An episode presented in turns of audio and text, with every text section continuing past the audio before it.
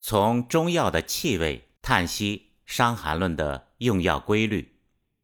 阴为物质，阳为能量，阴阳是一个持续转化的过程。这个转化的过程细分，就产生了五行。阴和阳看似矛盾对立，但本质上其实又是统一的。例如，白天属阳，夜晚属阴。从表面上看，夜晚的黑暗是制造白天的光明的。但正是有了夜晚的休息和充电，白天才有力量和精力去行动。从本质上，阴是对阳的补充和滋养，同时。阴又是来源于阳，正如地球上所有生命体正是来源于太阳能量的转化，正是有了阳的速降和浓缩，才产生了阴。阴阳是一对表面看似矛盾，但本质却是一个统一和谐的有机体。正是有了阴阳的相互制约、平衡和相互促进，世界才呈现出多姿多彩的模样。这个看似哲学层面的概念，在中医药的实际应用中有非常大的指导意义，可以具体体现在《伤寒论》的所有组方当中去。简单说来，一年四季，春夏属阳，秋冬属阴。从生活体验和常识，我们可以体会到，阳是偏于能量生发的，阴。是偏于能量收藏的，所以《黄帝内经》说：“火为阳，水为阴，气为阳，胃为阴。”从生活的体验来看，辛辣的一些食物，如生姜、辣椒、花椒等食物，都是宣散的，令人毛孔打开和令人发热发汗；而诸如醋、苦瓜都是收敛性质的，是令人止汗。和冷静的。从阴阳的角度看，辛辣发热的属于阳，酸苦的属于阴。《黄帝内经·阴阳应象大论》中说：“气味心肝发散为阳，酸苦涌泄为阴。”对阴阳的属性进一步细分为五行。《黄帝内经》讲：“酸入肝，苦入心，甜入脾，辛入肺。”咸入肾。首先，我们来看一下肝，酸入肝。肝对应的是春天，其特点是把冬天储存的阴转化为阳，具有生发的特点。但是生活常识告诉我们，酸的味道是收敛而抑制生发的。从表面上看，酸的味道是来抑制肝的生发，但从本质来看，肝的生发。正是得益于收敛储存积攒的能量。如果没有收敛储存的能量，肝的生发之力就会没有来源。从阴阳分割的角度来看，酸这个味道是用来补益肝之体的，可称为肝阴；肝的生发之力可称为肝阳。肝阳来源肝阴的滋补，肝阳是肝阴转化而来的。基于这个机理，我们就能很容易理解仲景先生的用药思路。譬如，天下第一方桂枝汤，桂枝汤是用来治疗风邪攻击太阳表系统，导致太阳系统表虚，表虚则固持不住身体的津液而出汗的。治疗的思路是用厥阴肝系统的生发之力，通过肠胃放大补充，把津血能量。输送到体表系统上。桂枝汤由桂枝、芍药、炙甘草、大枣和生姜五味药组成，其中桂枝是主药，尝起来味道是辛辣发散的，具有调动肝阳生发的作用；而芍药是酸味收敛的，具有补益肝系统的作用。如果没有芍药的补益，桂枝汤的力量就不能持续。而且芍药的补益可以补充肝血，具有补益津液和形体的作用。另外，大枣和炙甘草是甜味的，甜入脾，具有补充皮脂津液的特点。同时，甜具有延缓的作用。太阳中风本身有出汗多的特点，甜味儿可以护持人体的津液，并减少流汗，所以整个桂枝汤的味道是以辛辣为主，而又兼有酸甜的味道的。再举一个更具特点的组方——乌梅丸。我们在第五十篇中详细分析过乌梅丸的特点。乌梅丸是用来治疗厥阴系统受邪、郁结、寒热交杂的疾病。一般说来，哪个系统容易受邪，与该系统虚弱不足有很大的关系。一般来说，正气不足容易给邪气入侵留下空间。乌梅丸由乌梅三百个、细辛六两、干姜十两、黄连一斤、当归四两、附子六两、蜀椒、桂枝、人参、黄柏各六两，共十味药组成。按照我们上面分析的气味理论，其中乌梅用醋浸泡，用来滋补肝阴，是补肝之体的；细辛、干姜。附子、蜀椒、桂枝这五味药，总体说来，味道是辛辣发散的，是助肝气生发、助肝阳的。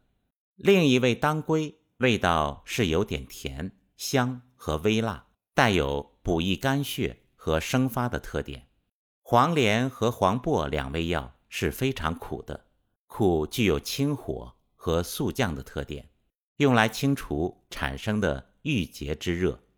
还用到了人参、米饭和蜂蜜来调和该药，也体现了张仲景组方的特点。总体说来，是用乌梅和一大堆生发肝气的药来加强肝系统生长的疏导。但肝系统如果过强，则会克制脾土，所以用人参、蜂蜜和米饭来补益中土。而且这三味药带有甜味。有缓和、柔和肝木生发的作用。乌梅丸吃起来酸、苦、辛辣，又略带有甜，入口口感不太好。从组方特点看，乌梅丸具有补益厥阴、助肝气生发和调和肝脾的特点。顺着这个思路，我们就很容易理解仲景组方中当归四逆汤。温经汤等组方的用药特点，《金匮要略》中还有一个组方当归芍药散，在第二十和第二十二篇都有提到使用范围。在二十篇中说，妇人怀妊、腹中绞痛，当归芍药散主之；第二十二篇提到，妇人腹中诸疾痛，当归芍药散主之。组方由当归、芍药、川芎、白术、茯苓和泽泻六味药构成。一般说来，妇女腹痛一般由肝气疏导不利引起。当肝阳亢奋、肝阴不足时，很容易导致腹痛。所以该组方没有用到桂枝，而是用芍药、当归和川芎的组合来滋润肝气。芍药味酸，补肝之体。同时可抑制肝阳的汪动，当归和川芎味道甜辣，可起到滋养肝血、生发肝气的作用。白术用来健脾，抑制肝阳汪动对脾胃的克制。茯苓和泽泻用来调节肝体不足导致的积水。从组方特点看，具有柔肝、养血、健脾的作用，因此可用来保胎。可用来抑制肝阳汪动对胎儿的不利，并驱除多余的浊水。第二，苦入心，心在五行中对应夏天，具有宣通的特点，属阳；而苦味道的特点是速降和抑制心火燃烧的，同酸入肝的特点相似。苦是制约火性燃烧和宣通的。但从本质来看，火性宣通属阳的特征，正是由于苦降所积蓄提供的能量。从阴阳两分法的观点来看，火宣通的特点属心阳，苦降的味道属心阴。心阴一方面用来平衡和制约心阳，不至于过分亢奋；一方面为心阳提供物质基础。基于这个机理，我们可以看到仲景几组用药的特点。第一组，例如用来治疗心中虚烦、烦热气机郁结胸中的栀子豉汤、栀子干姜汤等，主要是运用栀子的苦降特点来消除郁结在胸中的烦热。另外，从生长习性的角度来观察，诸如花朵类的药物。如菊花、栀子、槐花、金银花、圆花、玄附花、郁金花等，都是以苦降为特征的药物。我们经常用心花怒放来比喻一个人兴奋的情绪。花朵在东西方文化中都被认为是唯美的象征和用来愉悦心情的。花在夏天开放的现象，正好体现。心火释放的特点，花给人释放愉悦的心情，体现了心火和心阳的特点；而花的味道却恰恰是苦的，代表阴的一面。这正体现阴为阳提供能量，阴阳制约，阴阳互根，阴阳一体的本质。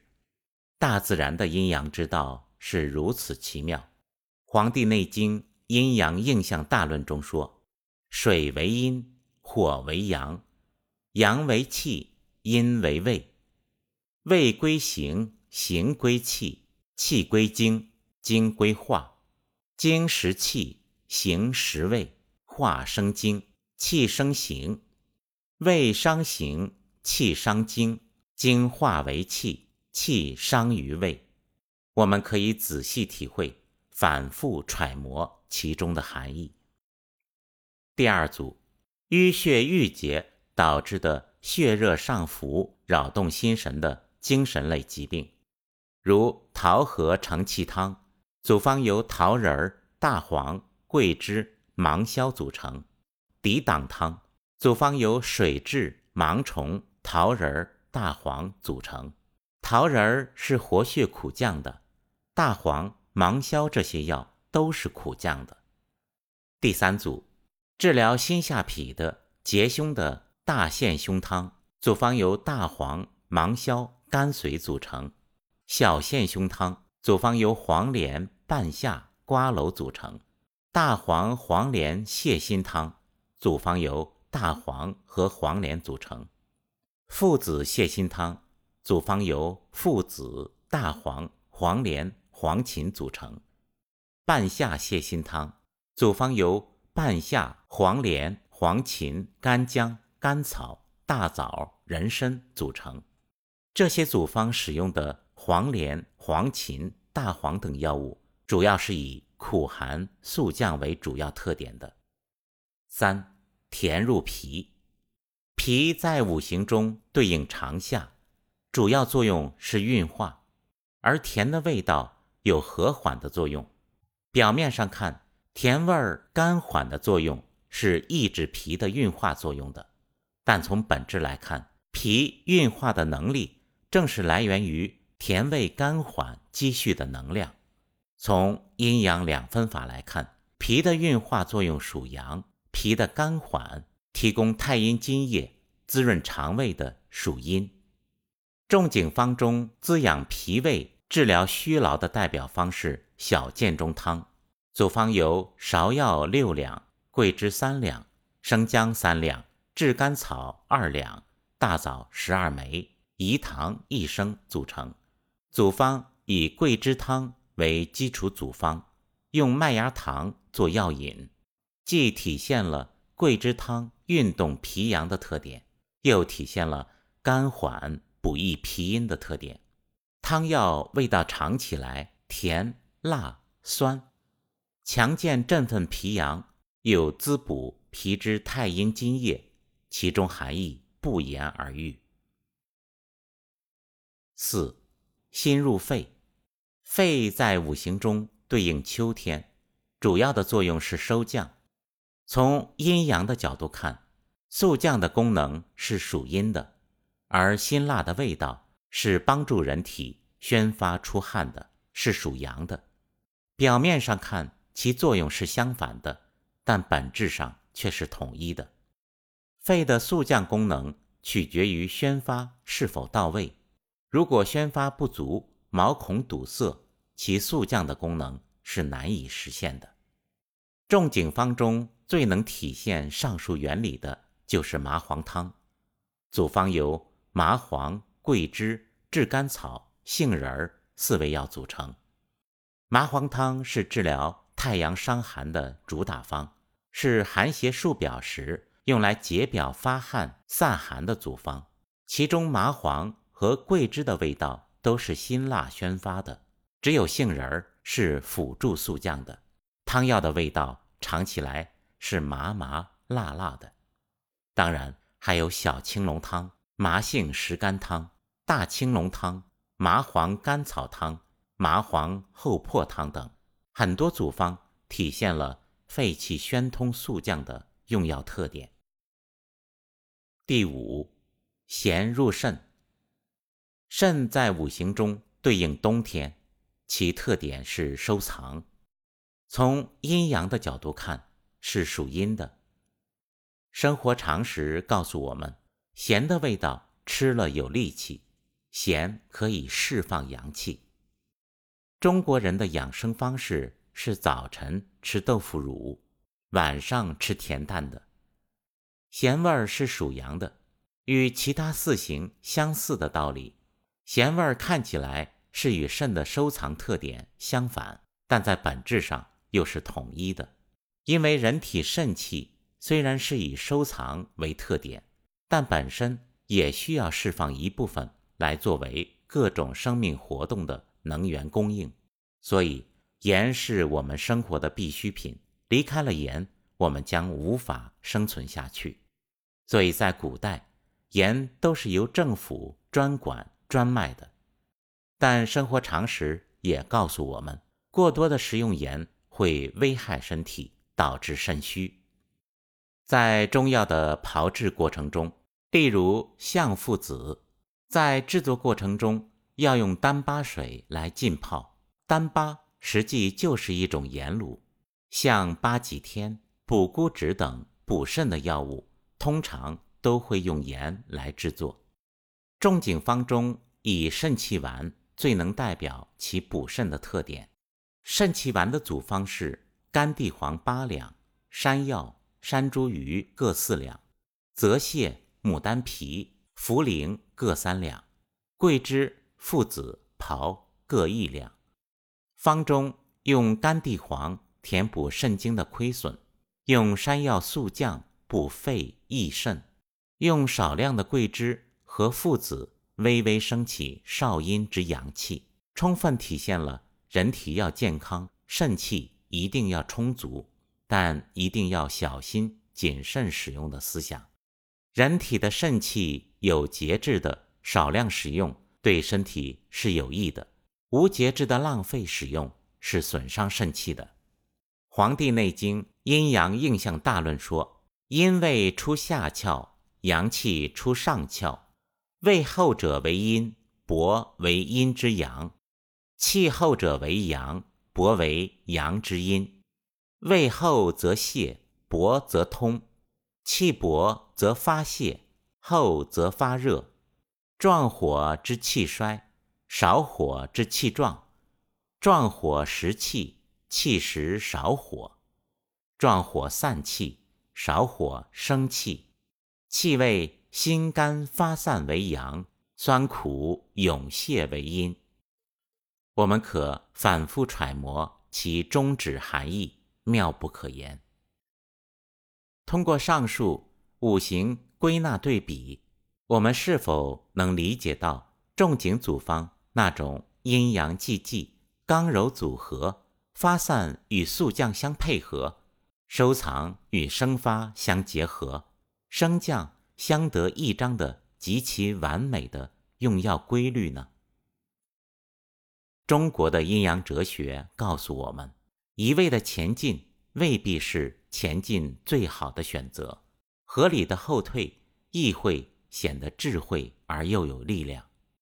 收藏安静的状态看似柔弱，但却为前进提供了积蓄和保障。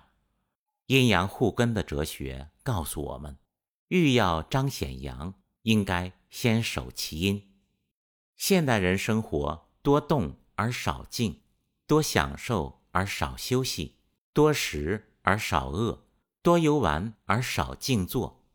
毋庸置疑，中国五千年的哲学和清澈深邃的智慧，无疑为我们该保持什么样的生活态度和习惯。指明了一条康庄大道，关键是我们是否能改变自己从无名以来形成的特有的思维模式和恶习，能否以空杯心态来心怀若谷地顺应那条与我们习惯和思路模式所不同的道。